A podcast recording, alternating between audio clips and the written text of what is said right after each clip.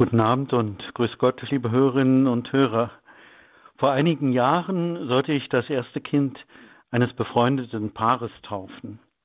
Und bei der Vorbereitung der Liturgie mit der Organistin kam es zu einem Eklat. Sie wollte das Lied Fest soll mein Taufbund immer stehen, ich will die Kirche hören, sie soll mich allzeit gläubig sehen und folgsam ihren Lehren nicht spielen. So ein faschistoides Lied spiele ich nicht, war ihr Kommentar. Ich fragte sie, was daran denn faschistoid sei, und sie erklärte mir ihren Standpunkt. Ich konnte ihre Aussagen eigentlich nur bejahen, denn so wie sie diesen Text verstand, hätte man ihn auch nicht spielen dürfen. Hinter ihrer Aussage steckte völlige Unkenntnis über Glaube und Inhalt des Textes. Nachdem ich versucht hatte, ihr diesen Text zu erklären, das, was unser Glaube über Kirche und Christsein darin aussagt, ja, was Christsein und Kirche, was das ist, war sie bereit, das Lied zu spielen. Das ist das Problem unserer Zeit. Viele verstehen den Inhalt unseres Glaubens nicht mehr, weil es halt nur wenige Menschen gibt, die darüber Auskunft geben können weil es nur wenige Christen gibt, die einen Katechismus besitzen und darin lesen. Und so stirbt langsam vieles ab, wird zur äußeren Hülse, die irgendwann abfällt. Als frisch bekehrter Jugendlicher habe ich dieses Lied fast täglich auf morgens auf dem Harmonium gespielt und auch den Text gesungen. So dankbar war ich über diese Entdeckung des Glaubens, über Gott, über das, was Kirche ist, was er uns hinterlassen hat, auch in seiner Kirche. Leider zum Leidwesen meines Vaters, der lieber noch weiter geschlafen hätte nach anstrengendem Dienst, anstatt Kirchenlieder in seinem Haus zu hören. Und so ist es auch mit dem Wort Gehorsam. Es ruft unterschiedliche Assoziationen hervor, aber selten positive. Kadavergehorsam, Unterwürfigkeit, Missbrauch von Macht. Gehorsam passt nicht in unsere Zeit. Wir sind freie Menschen und treffen freie Entscheidungen. Wir nehmen unser Leben selbst in die Hand. Wir lassen uns nicht vorschreiben, wie und was wir machen sollen. Müssen wir Gehorsam als alten Hut überholt über Bord werfen ein Relikt aus alten Zeiten?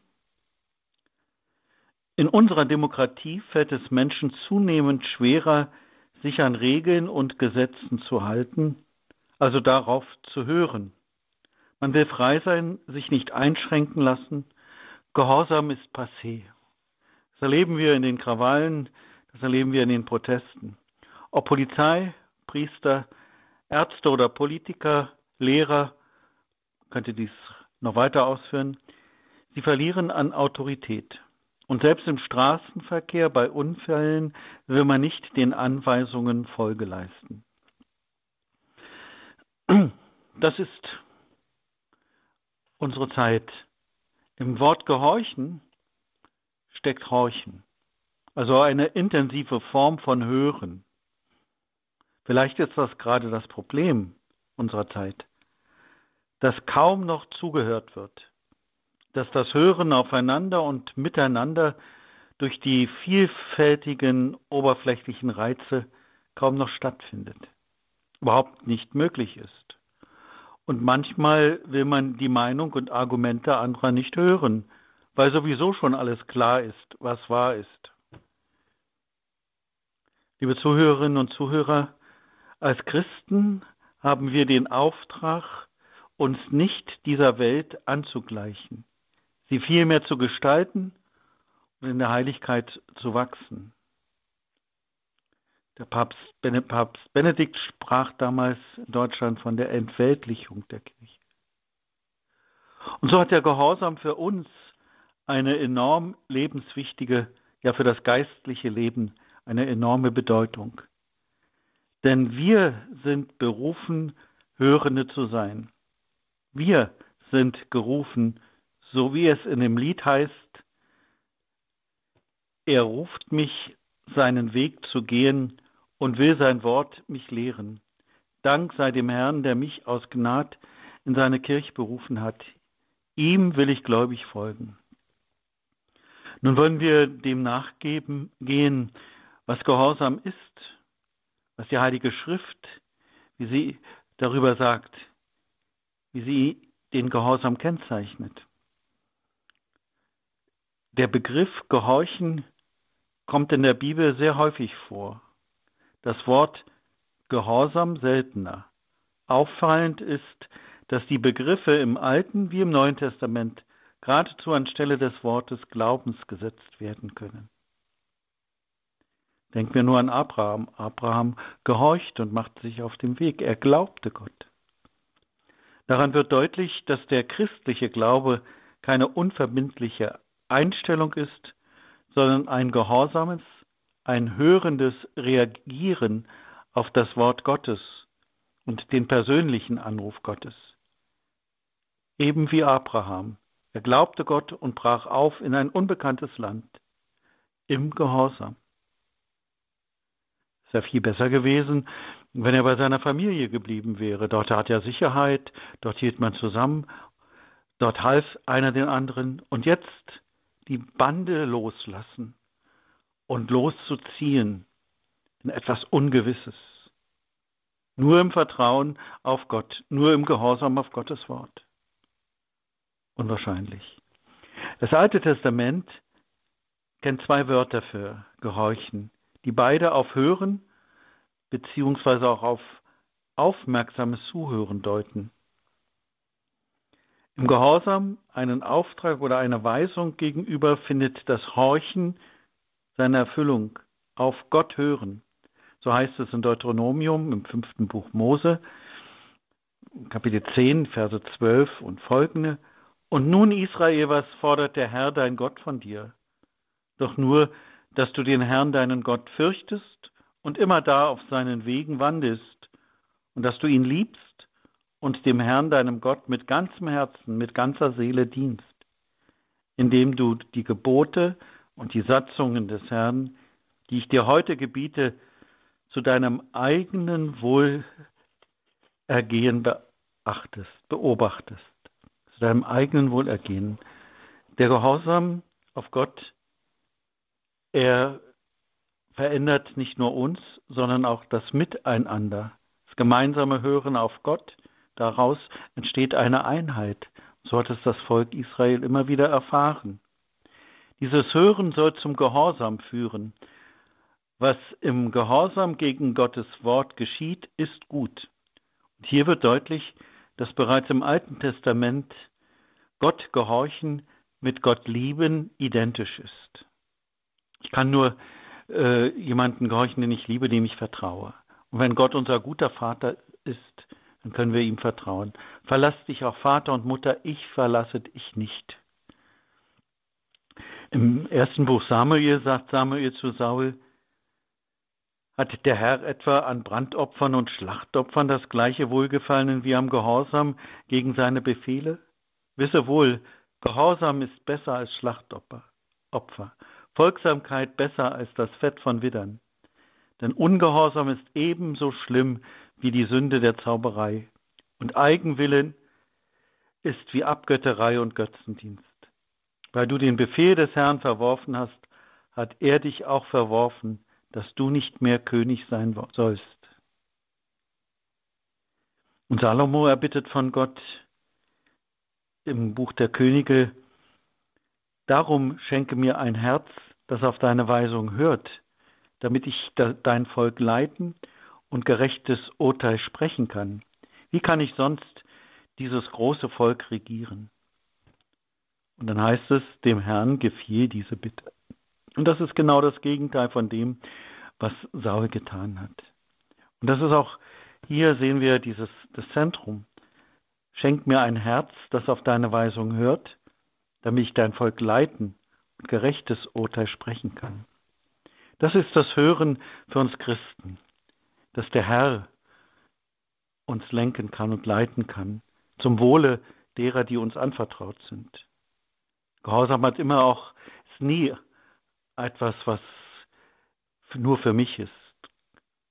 Gehorsam hat immer Auswirkungen nach außen hin. Am heutigen Tag, so steht es im fünften Buch Mose Deuteronomium, im 26. Kapitel, am heutigen Tag gebietet dir der Herr, dein Gott, diese Satzungen und Verordnungen zu befolgen. So beobachte und befolge sie denn von ganzem Herzen und mit ganzer Seele. Du hast dir heute vom Herrn verkünden lassen, dass er dein Gott sein wolle, dass er, dass es dir zukomme, auf seinen Wegen zu wandeln, seinen Satzungen, Vorschriften und Verordnungen zu beobachten und seinen Weisungen zu gehorchen. Wie wichtig ist das? Wie wichtig ist das, dass wir von unserem oft loslassen, von unserer Begrenztheit. Wie wichtig ist es, das zu beachten, was Gott uns ins Herz gelegt hat, durch seine Gebote, durch, durch das Wort Gottes. Gehorsam ist die Grundlage für die Aufrechterhaltung des Bundes, also für die Gemeinschaft mit Gott. Es wird im Alten Testament immer wieder deutlich. Und eben auch Gott gehorchen, mit Gott lieben identisch. Es muss eine Beziehung da sein. Wenn diese Beziehung nicht da ist, dann kann ich auch nicht gehorsam sein. Und das ist vielleicht auch das große Problem unserer Zeit, ja, der vieler Christen in unserer Zeit. Nur noch ganz kurz vom Neuen Testament her wissen im Lukas-Evangelium die Gottesmutter, sie hörte das Wort Gottes und bewahrte es im Herzen. Sie dachte darüber nach. Das ist auch wieder sehr wichtig, das Hören, das ins Herz aufnehmen, bewahren, nachdenken. Und dann spricht Maria, ich bin die Magd des Herrn.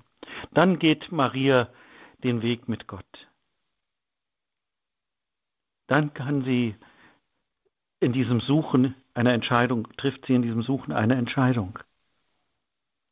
In Matthäus Evangelium lesen wir, nicht alle, die Herr, Herr zu mir sagen, werden darum schon ins Himmelreich eingehen, sondern nur, wer den Willen des himmlischen Vaters tut.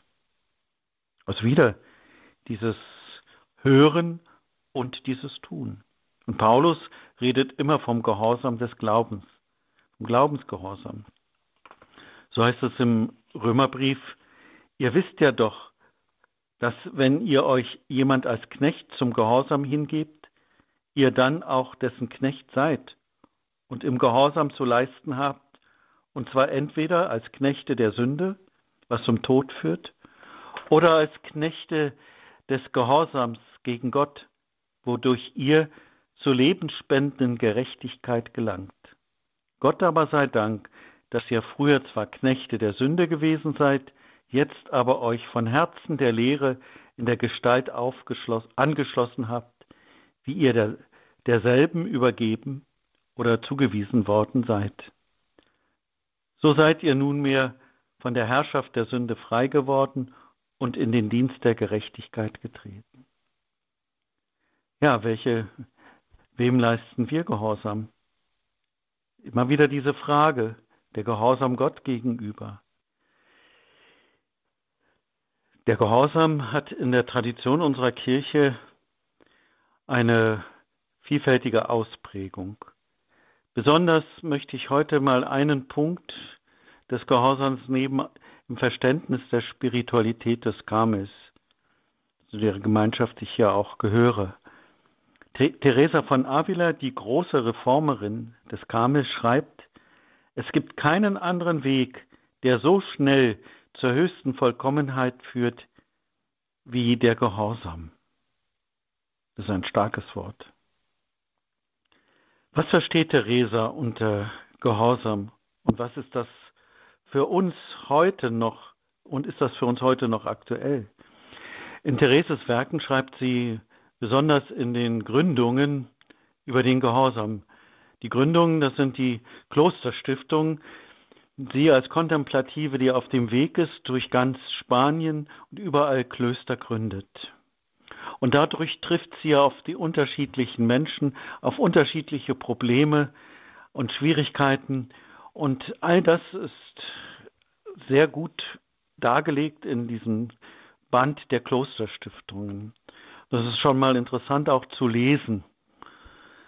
Sicher, es gibt Werke von Theresa, die für unser geistliches Leben äh, vielleicht entscheidender sind, wie der Weg zur Vollkommenheit oder die innere Burg. Das sind Werke, die innere Burg, das letzte Werk, das die ganze Tiefe ihres Lebens, am Ende ihres Lebens schreibt sie ja das, zum Klangen, Klingen bringen und große Hilfen für uns heute sein können. Nun, Theresa schreibt über den Gehorsam, wie gesagt, in diesem Buch der Klosterstiftungen. Ich denke, Theresa schreibt eben auch aus dieser tiefen Verwurzelung in Gott heraus. Und ihre Gedanken zeigen, was christlicher Gehorsam ist, auch heute noch. Hören wir einfach ein Stück auf ihre Worte, auf das, was sie schreibt. Zunächst einmal schreibt sie, das erinnert sie daran, an Jesu Wort und die Nachfolge, in die wir Christen treten sollen. Was ihr für einen der geringsten getan habt, habt ihr für mich getan. Und bei dem, was der, den Gehorsam anbelangt, wird er wohl kaum wollen, er, also unser Herr, dass wer ihn sehr gerne hat, einen anderen Weg geht als Jesus selbst. Und dann äh, weist sie darauf hin, auf den Philippa-Hymnus, dass Jesus gehorsam war bis zum Tod. Also was ihr einen meiner geringsten getan habt, wird deutlich, dass Theresa auch immer wieder den Blick auf den Nächsten, auf die Not des Nächsten hat. Theresa knüpft an das Evangelium an, auf Jesus schauen. Das will sie damit sagen, ihm nachfolgen. Ach Herr, schreibt sie, wir, wir sind doch deine Wege anders als unsere stümperhaften Vorstellungen. Und was willst du von einer Seele, die bereits fest entschlossen ist, dich zu lieben und de deinen Händen überlassen ist, anders als dass sie gehorcht und sich gut erkundigt, was dir mehr zu Diensten ist und das ersehnt. Also sie schreibt, geht davon aus, schreibt dann Menschen natürlich an ihren Schwestern, die da im Kloster leben wollen oder leben, an Menschen, die fest entschlossen sind. Und ich denke, wir, die wir jetzt zuhören und die wir immer wieder auch Radio Horeb hören, gehören zu dieser Gruppe. Zu horchen, was der Herr will. Und dann sagt sie, so eine Seele, sie hat es nicht nötig, Wege zu suchen oder herauszufinden, denn ihr Wille ist bereits der deine. Du, mein Gott, übernimmst die Sorge, sie dorthin zu führen, wo sie am besten vorankommt. Hier spüren wir so dieses tiefe Vertrauen, das Therese hat und das sie uns ans Herz legt, was wir nicht die Wege, wir brauchen nicht die Wege zu suchen. Der Herr zeigt sie uns durch sein Wort, durch seine Kirche. Und sie, du Herr übernimmst diese Sorge. Also dieses Vertrauen darauf, dass er führt, dass wir unsere alltäglichen Pflichten, das, was uns aufgetragen ist, das, was unser Leben ausmacht, dass wir das in aller Treue und in aller Klarheit tun, unsere Pflichten, Pflicht ist ja auch wieder so ein Wort, was wir nicht gern hören oder was heute man nicht gerne hört. Meistens hat man ja nur Rechte, nicht Pflichten. Aber wir Christen wissen, wir verdanken uns dem Herrn. Wir verdanken ihm vieles. Er ist der Allmächtige. Es geht also um das Vertrauen in Gott, weil er ein guter Vater ist, der seinen Kindern nichts Böses antun wird. Deshalb sagt sie, du Herr übernimmst diese Sorge. Und dann, sie berichtet ja immer, wie gesagt, aus, auch aus ihrer eigenen Lebenserfahrung. Und sie hat ja auch vieles im Gehorsam getan, wo sie genau wusste, dass es eigentlich ich sage es mal mit meinen Worten, Unsinn.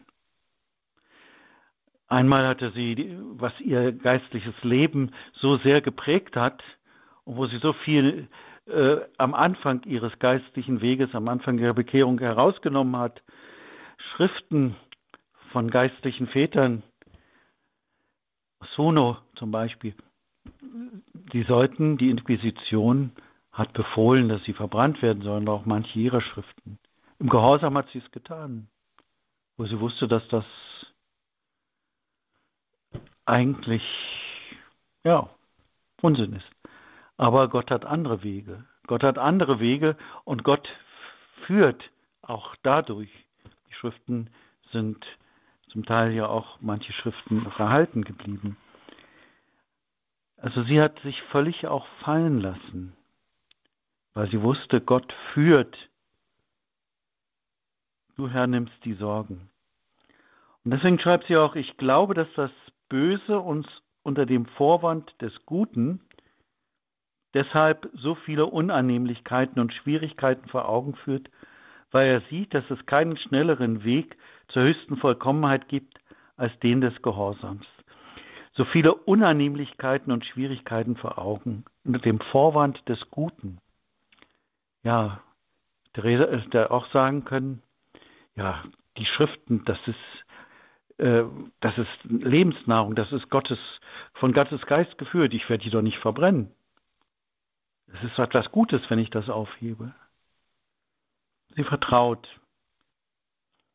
Und das ist, denke ich, auch äh, oft in unserem Leben so, dass wir sagen, naja, das ist doch eigentlich, also das kann ich jetzt nicht machen, das ist das Gute, äh, da fallen lassen und etwas tun, wo ich nicht weiß, was da rauskommt oder wie es weitergeht.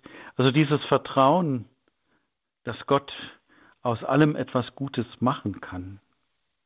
Das ist nicht unser Verstand, das steckt ja dahinter, dieser Vorwand des Guten, dass wir meinen, dass wir denken, dass wir, wenn wir weltlich denken und manchmal auch vernünftig, meinen zumindest, dass unsere Vernunft äh, richtig ist, dass wir manches ne, dadurch auch versäumen, weil wir dann nicht erkennen, wie Gott führt und leitet. Weil wir stehen bleiben bei unserem Denken, bei unserer Erfahrung.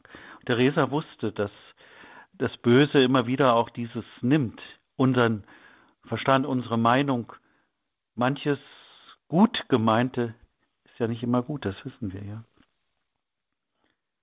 Denn es ist doch klar, sagt sie, dass das, worin die höchste Vollkommenheit liegt, nicht in inneren Wonnen oder großen Verzückungen oder Visionen und auch nicht im Geist der Prophezeiung besteht, sondern in nichts anderem, als dass unser Wille dem Willen Gottes so sehr gleichförmig wird. Ja, also nicht diese geistliche Oberflächlichkeit, möchte ich mal sagen, dieses Suchen immer wieder nach geistlichen Erfahrungen, dieses Suchen nach Wohlgefühle, geistliche Wohlgefühle, nicht das ist das Entscheidende. Und das ist auch unter dem Vorwand des Guten oft, sondern entscheidend ist, was der Wille Gottes ist. Und diesem Willen Gottes immer ähnlicher, gleichförmiger werden. Der Wille Gottes äußert sich im Alltäglichen, er äußert sich in der Heiligen Schrift, er äußert sich in dem, was die Kirche uns immer wieder ans Herz legt.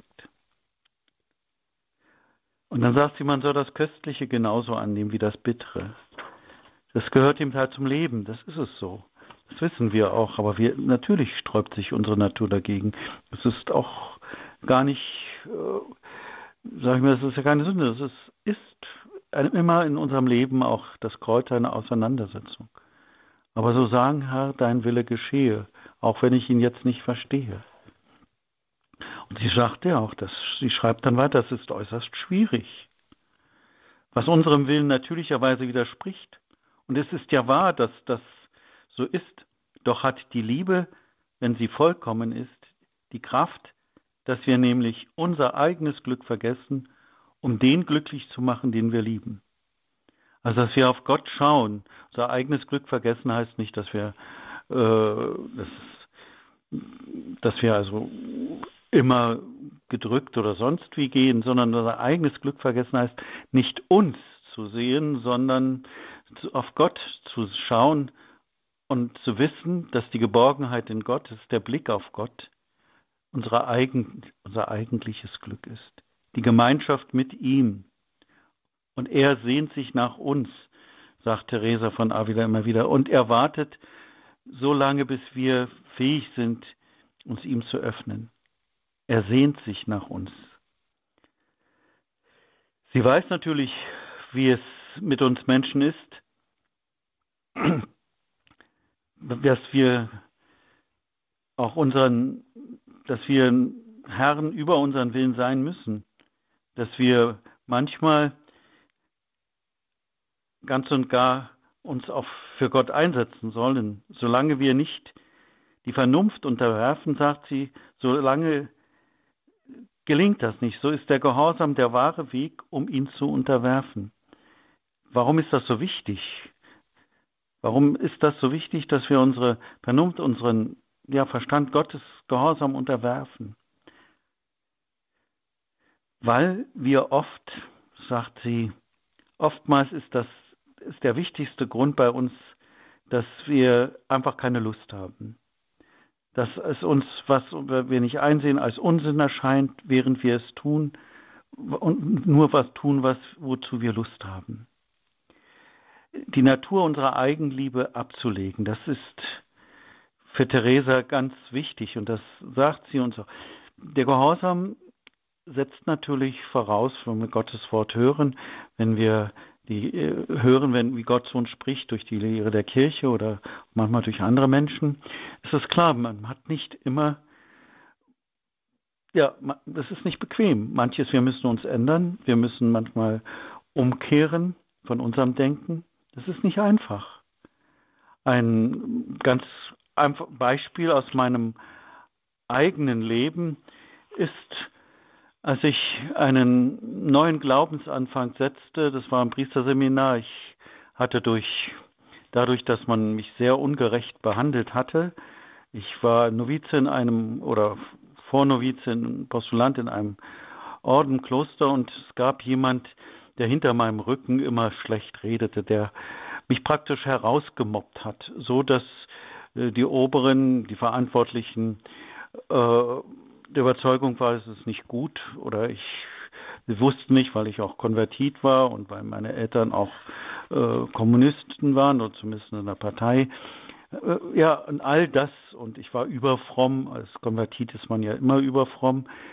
Äh, und ich war immer offen und ehrlich gegenüber den Verantwortlichen, gegenüber dem Oberen und habe auch wirklich klar und deutlich, trotzdem, ich musste gehen.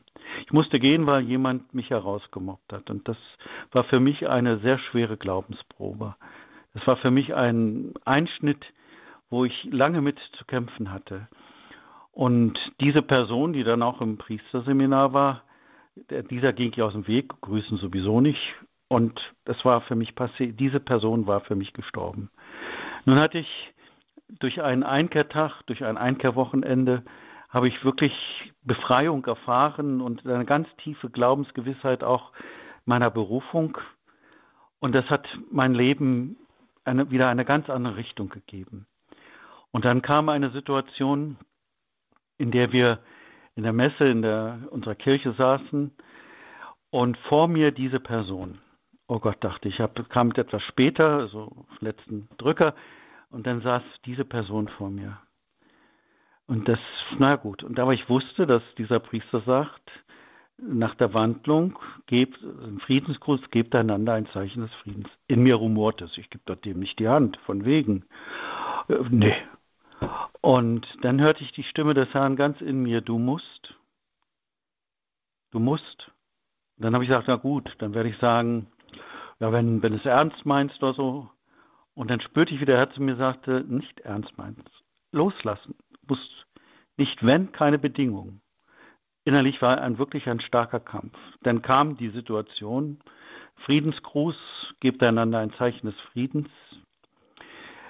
Er drehte sich um, schaute mich an und in seinem Gesicht sah ich auch den Schmerz über das, was er mir angetan hat. Und ich musste lächeln und wir lächelten. Und von da an war der Bann gebrochen. Ich spürte, ich muss im Gehorsam, ich kann nicht. Es war ganz klar, der Herr sagte mir, dann kannst du nicht zur Kommunion gehen, wenn du den Frieden nicht allen gibst. Das ist so ein Beispiel, dass wir nicht nach unserer Lust, nach unseren Launen oder auch Verletzungen, sondern dass wir wirklich den Frieden Christi geben, dass wir wirklich ja Menschen der Versöhnung sind. Ich habe es aus Gehorsam dem Herrn gegenüber getan. Und sicher werden wir solche Situationen, einige von Ihnen auch kennen, wie wichtig es ist und was das Neue schafft. Das schafft Leben, das schafft wieder Freiheit. Gehorsam führt in die Freiheit. Und da möchten wir jetzt so einige, einen kurzen Moment einfach in der Stille auf den Herrn hören, indem wir ein Musikstück hören.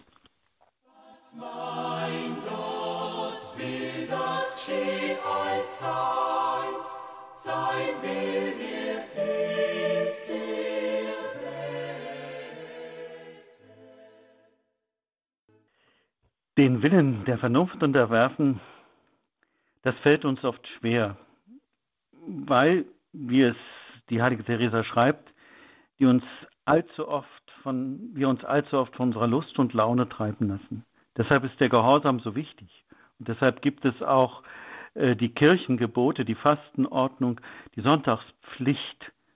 Doch gerade hier sehen wir, wie es mit dem Glaubensgehorsam bestellt ist. Als mündige Christen lassen wir uns nicht sagen und entscheiden selbst, was für uns gut ist. So oder ähnlich hören wir das oft. Wie soll da das Reich Gottes wachsen? Wie soll es da lebendige Gemeinden geben, die das Wort Gottes hören und befolgen? Und wie soll da Gemeinschaft im Glauben wachsen? Theresa betont aber auch, dass der Gehorsam vernünftig sein muss. Es gibt keinen blinden Gehorsam. Gehorsam hat Grenzen und die zeigt sie auch auf. Alles, was zu einer Sünde oder zu etwas Negativem führt, das darf man nicht befolgen. Das sagt sie ganz klar.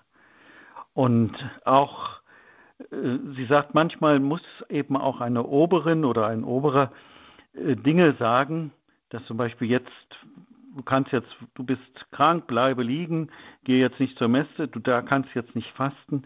Das ist etwas anderes. Das muss man im Gehorsam, sagt sie, annehmen. Das ist ja eine Sorge.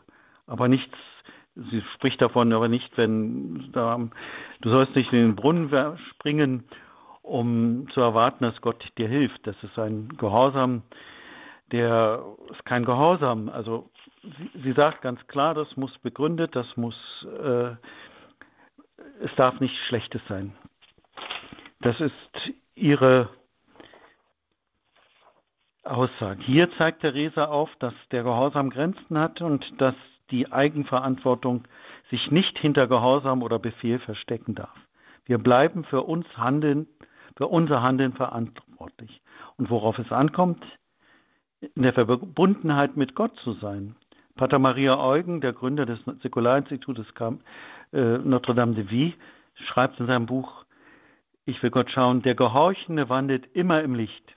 Er muss seinen Verstand unterwerfen, damit er seine eigenen Einsichten, die notgedrungen begrenzt sind, übersteigt, damit sein Denken in Gottes großes Licht eintaucht. Dies weist dem inneren Menschen auf verborgene, aber untrügliche Weise den Pfad, die ihm die Weisheit gebahnt hat und führt ihn in jene Region, in denen ihm eine ewige Wohnung bereitet ist. Gott will uns also nicht in eine Enge halten, sondern unseren Horizont weiten. Die Spiritualität des Kame lehrt uns, dass Gott den Menschen als Partner sieht und er uns immer mehr seinem Wesen angleichen will. So werden wir immer mehr vergöttlicht und können im Sinne des dreifaltigen Gottes diese Welt und unser Leben gestalten und verändern. In Liebe und Hingabe als Hörende. Doch das schaffen wir halt nicht aus eigener Kraft. Er bewirkt es in uns. Wir, deshalb sollen wir Hörende sein und dann auch Handelnde. Der Verstand unterwirft sich dem Gehorsam. Das hat natürlich Vort welche Vorteile und Gefahren beinhaltet das. Es hat immer etwas mit Loslassen und Vertrauen zu tun. Gehorsam relativiert den eigenen Verstand. Das heißt, er räumt ein, dass andere mehr Weitsicht, Erfahrung und Erkenntnisse haben können als wir. Gehorsam geht das Wagnis ein, etwas zu tun, was man eventuell freiwillig nicht getan hätte. Dadurch aber haben wir auch die Chance, neue Erkenntnisse zu sammeln und unsere Begrenztheit zu weiten. Gehorsam kann die Augen für eine neue Wirklichkeit öffnen. Zum Beispiel, wenn ich ein Wort Gottes annehme und danach handle, mich im Gebet Gott öffne und auch vielleicht etwas annehme, sei es durch die Kirche oder durch das Wort Gottes, das ich eigentlich nicht will, weil es mir unbequem ist, aber dennoch aus Gehorsam Gott und der Kirche gegenüber tue. Dann habe ich die Möglichkeit, Neues zu entdecken. Vielleicht etwas, was mir sonst fremd und verborgen geblieben wäre. Unser Gehorsam gibt Gott die Möglichkeit, sich uns mitzuteilen und dadurch sein Wirken zu verstehen, die Weisheit, die dahinter steckt, zu erfassen. Gehorsam Gott, seinem Wort und seiner Kirche gegenüber verändert zuerst uns selbst, unser Leben. Und aus diesem Blickwinkel heraus verändern und gestalten wir unsere Umwelt, das Leben in Kirche und Gesellschaft, weil wir Maßstäbe weil wir Maßstäbe unseres Handelns haben, weil wir aus einem festen Fundament heraus denken und leben. Deshalb ist es wichtig, das Wort Gottes, das Evangelium, die Schriften des heiligen Paulus zu kennen und so weiter. Deshalb ist es wichtig, unseren Glauben zu kennen, das, was die Kirche lehrt.